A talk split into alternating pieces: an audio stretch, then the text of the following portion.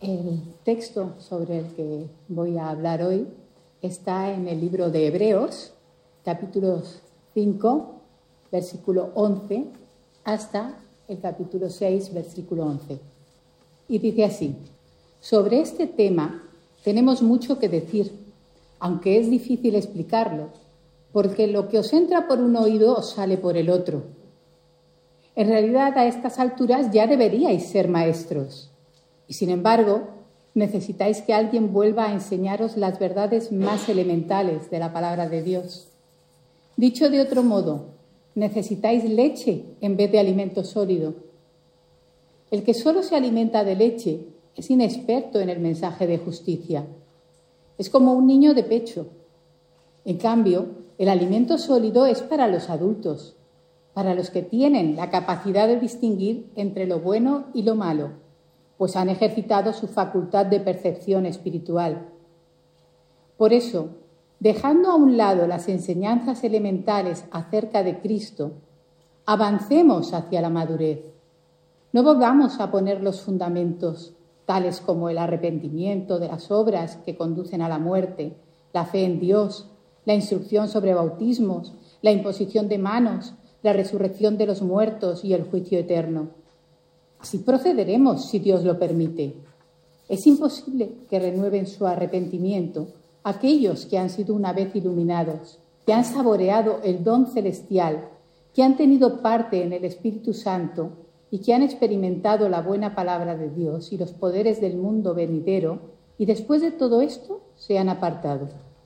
Es imposible, porque así vuelven a crucificar para su propio mal al Hijo de Dios y lo exponen a la vergüenza pública.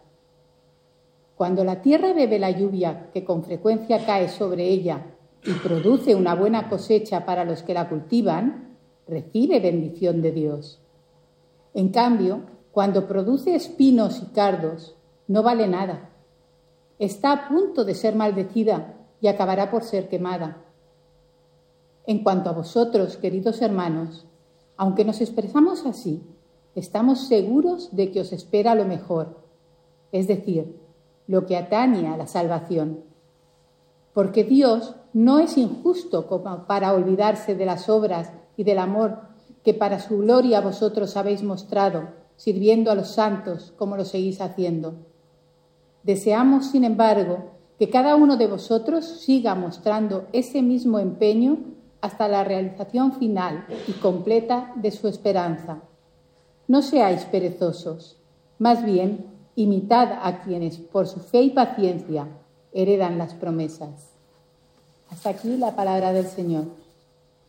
Ya hace un tiempo que he estado presentando desde aquí lo que voy aprendiendo al leer la carta a los hebreos. He aprendido que Dios ha hablado de muchas maneras, pero que en última instancia lo ha hecho por el Hijo, Jesús. Él es la palabra encarnada. Dios, que muchas veces y de varias maneras habló a nuestros antepasados en otras épocas por medio de los profetas, en estos días finales nos ha hablado por medio de su Hijo, dice Hebreos. He aprendido que Jesús es superior a cualquier cosa que pueda comparársele. Así llegó a ser superior a los ángeles, en la misma medida en que el nombre que ha heredado supera en excelencia al de ellos dice Hebreos. He aprendido que Jesús es el Señor de todo lo creado. Y lo coronaste de gloria y de honra. Todo lo sometiste a su dominio. Si Dios puso bajo él todas las cosas, entonces no hay nada que no le esté sujeto. Leemos en Hebreos. He aprendido que Jesús es verdaderamente hombre. Él es el hombre perfecto, tanto el que santifica como los que son santificados tienen un mismo origen, por lo cual Jesús no se avergüenza de llamarlos hermanos. Por tanto, ya que ellos son de carne y hueso, Él también compartió esa naturaleza humana para anular mediante la muerte al que tiene el dominio de la muerte, es decir, al diablo, y librar a todos los que por temor a la muerte estaban sometidos a esclavitud durante toda la vida, pues ciertamente no vino en auxilio de los ángeles, sino de los descendientes de Abraham. Por eso era preciso que en todo se asemejara a sus hermanos, para ser un sumo sacerdote fiel y misericordioso al servicio de Dios, a fin de espiar los pecados del pueblo, por haber sufrido él mismo la tentación, puede socorrer a los que son tentados. Y he aprendido que Jesús es Dios, no un semidios o un Dios menor. Jesús es Dios, porque ¿a cuál de los ángeles dijo Dios jamás? Tú eres mi hijo, hoy mismo te he engendrado. Y en otro pasaje, yo seré su padre y él será mi hijo. Además, al introducir a su primogénito en el mundo, Dios dice que lo adoren todos los ángeles de Dios. No es otro Dios, sino el mismo Dios que aparece en el Antiguo Testamento. Él estaba en la creación, estaba escogiendo un pueblo y rescatando y guiando a este pueblo a través del desierto.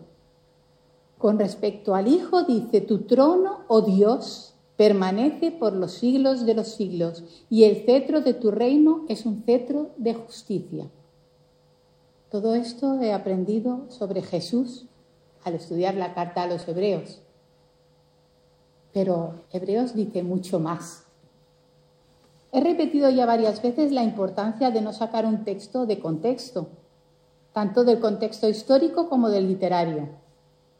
No me cansaré de repetir la famosa frase, un texto fuera de contexto es un pretexto. Y vuelvo a recordaros las palabras de Albert Banoye. Para comprender correctamente el mensaje que nos ha dejado el autor de Hebreos, no basta con ir leyendo una tras otra cada una de sus frases. También necesitamos especialmente saber reconocer la composición de la obra entera cada uno de sus elementos no alcanza su sentido exacto más que cuando se le sitúa en el lugar que le corresponde en todo el conjunto. Toda la carta a los hebreos se dedica a destacar la preeminencia de Jesús, su preeminencia sobre todo lo demás que aparece en la Torá.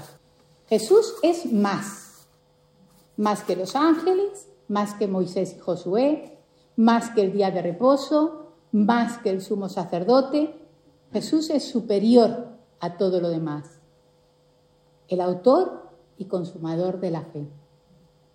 Este es el mensaje central de Hebreos y este es el mensaje que debemos tener presente en cada pasaje que queramos interpretar. Si perdemos de vista el bosque para centrarnos en un árbol, seguro que vamos a verlo sesgado de modo que hoy tengamos esto presente al leer el texto que he destacado. Porque está aquí el autor tratando de advertirnos que nuestra salvación es condicional y por lo tanto expuesta a perderse.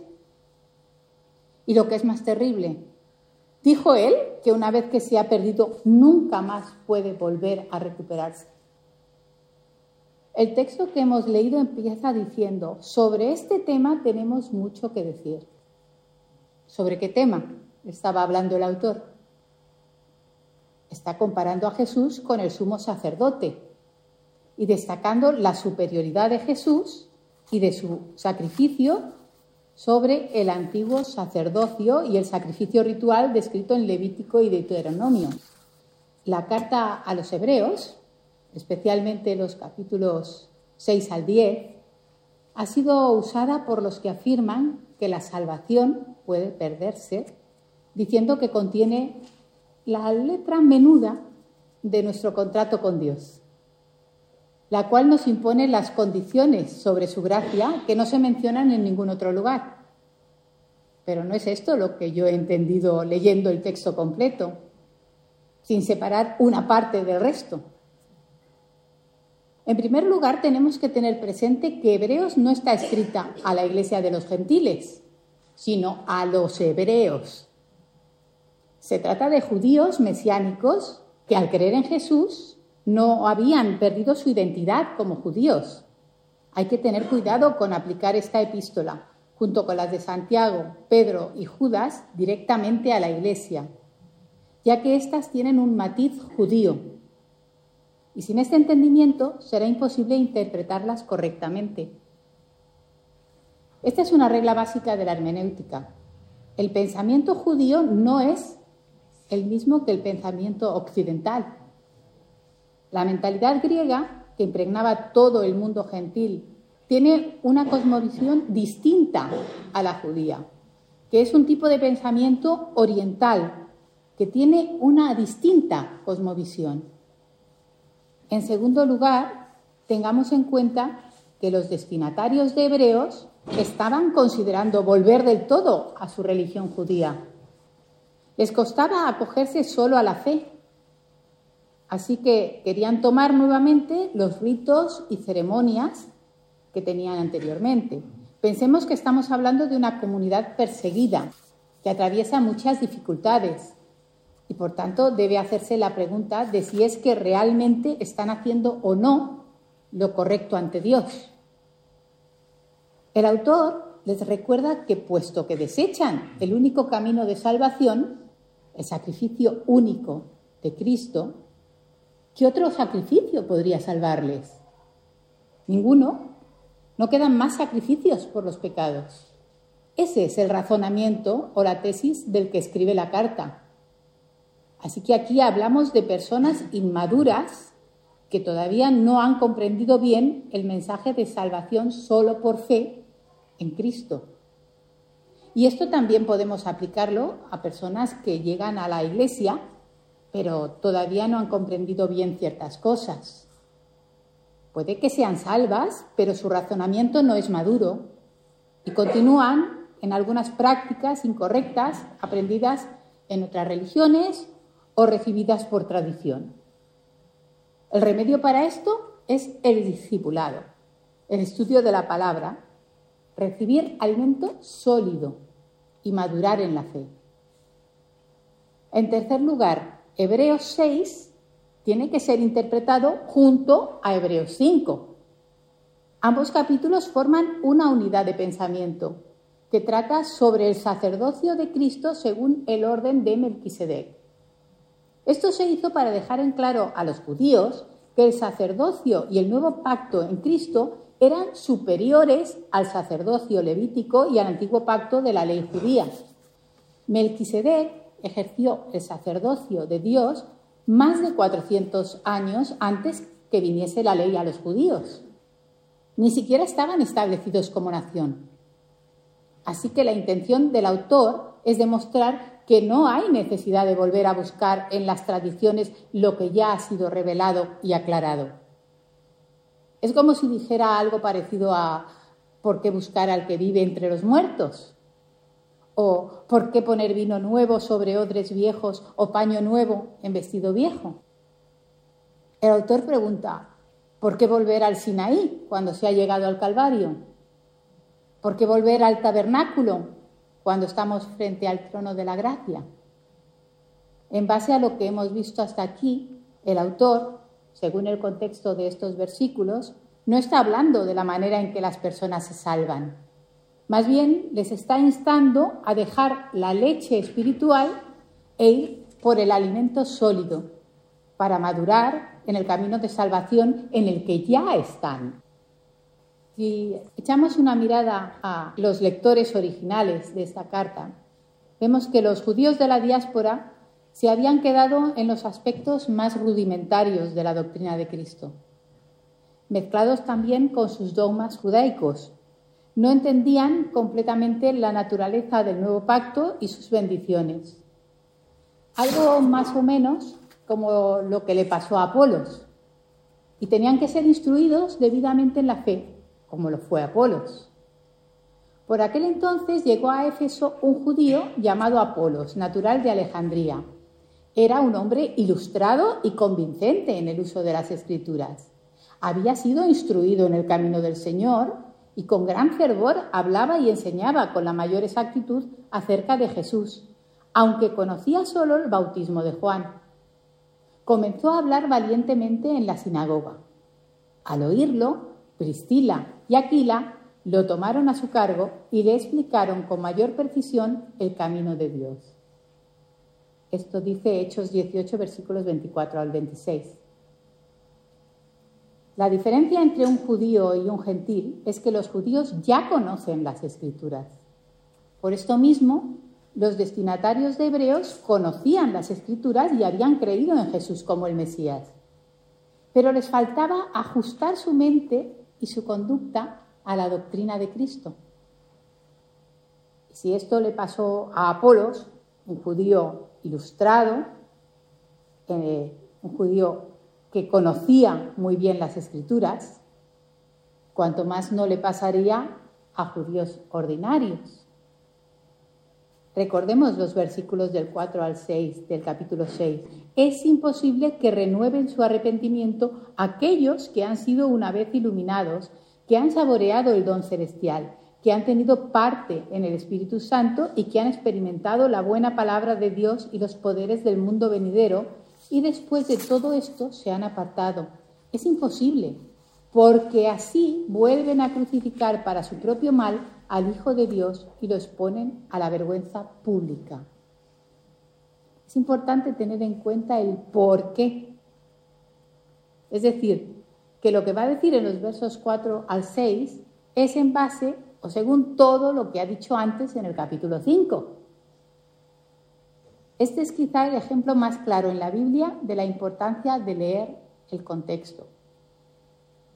Si solamente sacamos estos versículos del texto y los vemos por sí mismos, podemos llegar a la conclusión de que el escritor estaba diciéndoles a sus lectores que una vez que son salvos, si en algún momento recaen, ya no existe un retorno. Jamás. Pero ese punto de vista está en conflicto no solamente con el contexto de los versículos precedentes, sino con toda la enseñanza del Nuevo Testamento.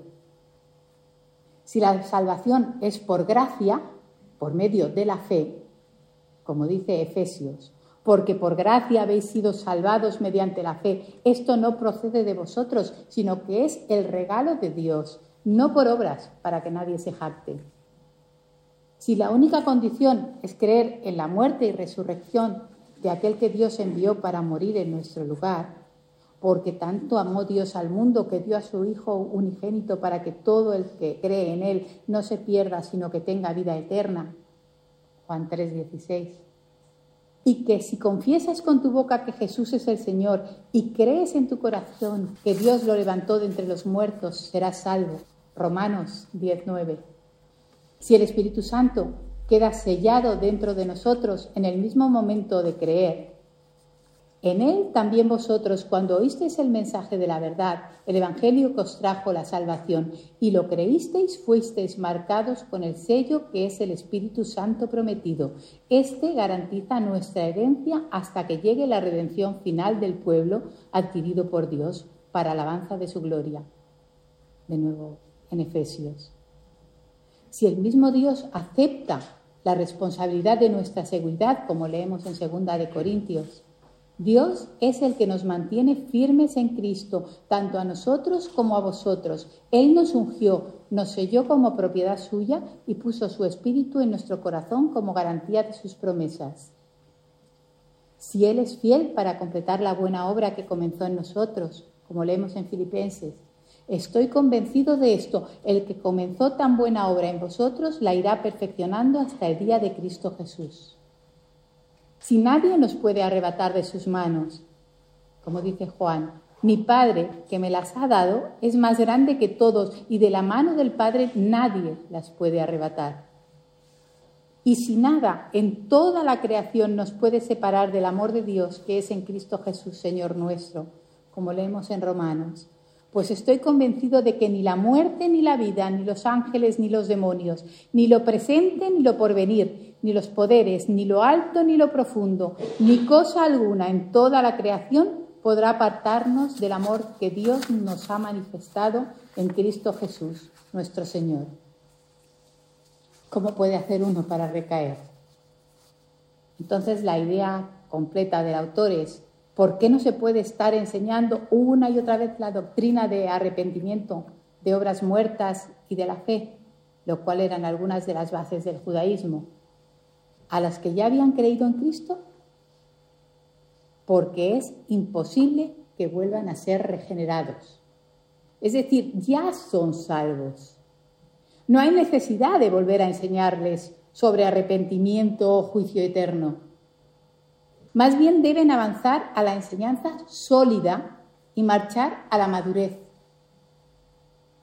De manera que estos versos que hemos leído del 4 al 6 del capítulo 6, que algunos señalan como una aparente advertencia de la pérdida de salvación, en realidad están asegurando que la salvación no se puede perder. Lo que realmente dicen es que ya no se debe estar enseñando sobre lo básico o sobre lo viejo, rudimentos de la doctrina de Cristo que pertenecían al judaísmo del antiguo pacto, sino ir a la madurez, pues ya estaban en la salvación por la fe en Cristo, o sea, en el nuevo pacto. Y esto sí que nos concierne a nosotros hoy. Nosotros no vivimos en el antiguo pacto, sino en el nuevo. Si se hace lo contrario y se insiste en hablar de arrepentimiento y perdón de pecados a creyentes que ya están en Cristo, es como estar sacrificando a Jesús otra vez para uno mismo. Y eso es exponerlo a vergüenza pública, dice en el versículo 6. Efectivamente, los que dicen que la salvación hay que cuidarla, que se pierde y se recupera continuamente, están haciendo burla de Cristo. Le crucifican una y otra vez, pues el autor de Hebreos confirma constantemente que Cristo murió una sola vez y para siempre, y que dicho sacrificio es perfecto y suficiente. Es más, también añade, porque con un solo sacrificio ha hecho perfectos para siempre a los que están santificados. Las enseñanzas elementales sobre Cristo de las que habla el escritor se refieren a aquellas que tienen que ver con nuestra salvación. Con sus ejemplos muestra que lo que está por decir no se aplica a la experiencia de la salvación, la cual incluye el arrepentimiento, la fe o el bautismo como tales, sino las cosas que son importantes para los creyentes más maduros. Entonces, ¿qué viene después de la salvación? Hermanos míos, consideraos muy dichosos cuando tengáis que enfrentaros con diversas pruebas, pues ya sabéis que la prueba de vuestra fe produce constancia, y la constancia debe llevar a feliz término la obra, para que seáis perfectos e íntegros sin que os falte nada.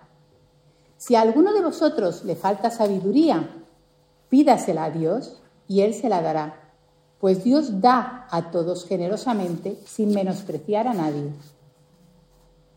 Lo podemos encontrar en Santiago, primer capítulo, versículos 2 al 5. No os contentéis solo con escuchar la palabra, pues así os engañáis vosotros mismos.